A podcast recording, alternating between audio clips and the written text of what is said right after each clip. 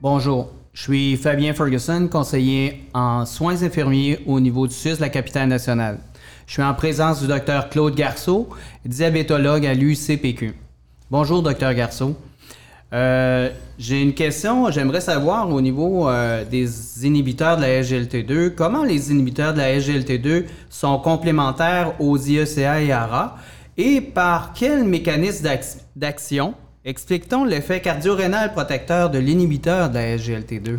D'abord, l'inhibiteur de la SGLT2 par rapport aux, ARA ou aux antagonistes des récepteurs de l'angiotensine, euh, d'abord, c'est un effet métabolique. On perd du poids, on contrôle les glycémies et on baisse d'environ 3 à 6 mm de tension, de, la pression artérielle, ce qui est quand même qui a un, certain effet cardiovasculaire. Au niveau rénal, c'est complémentaire. Vous savez que dans le diabète et dans beaucoup de néphropathies euh, chroniques, même non diabétiques, l'artériole efférente est vasoconstrictée et l'artériole afférente est vasodilatée. Donc, le rein diabétique reçoit de plein fouet l'impact de la tension artérielle, de l'hypertension au niveau glomérulaire. L'entrée, euh, l'entrée est dilatée au niveau du glomérule, au niveau de l'artériole afférente. La pression trouve son chemin, détruit le rein tranquillement, provoque la protéinurie et l'artériole efférente est vasoconstrictée. Lorsqu'on donne un inhibiteur de l'angiotensine, on va vasodilater l'artériole efférente, ce qui diminue la pression intraglomérulaire, donc protège le rein. Lorsqu'on a un, inhibiteur de la SGLT2, on vasoconstricte l'artériole afférente. Et à ce moment-là, on diminue la pression intraglomérulaire qui est responsable de la destruction du rein progressive. Alors, lorsqu'on utilise ces médicaments chez des gens qui ont des pleines doses d'inhibiteurs d'angiotensine, on va avoir une baisse de protéinurie de 30 à 50% dans les premiers jours de traitement.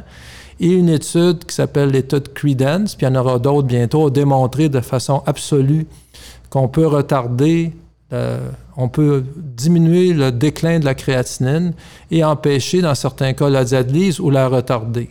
Donc, ce sont des médicaments néphroprotecteurs qui s'additionnent aux bénéfices des inhibiteurs de l'angiotensine euh, ou des inhibiteurs euh, des, IEAC. Pour l'effet cardiaque, d'autres mécanismes sont impliqués.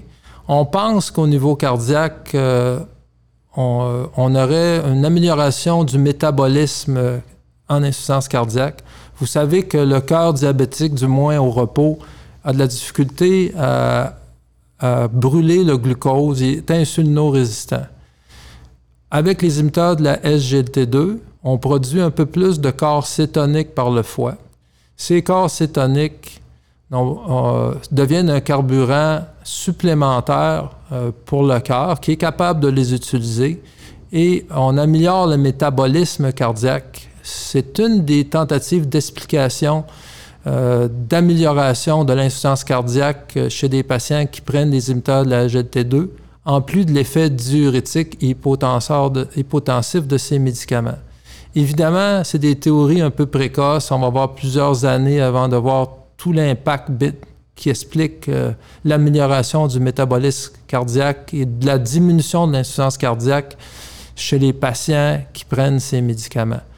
Les inhibiteurs de la SGLT2 vont sûrement être prouvés bientôt comme des médicaments euh, de traitement de l'insuffisance cardiaque chez les diabétiques et chez les non-diabétiques. Merci, Dr Garceau.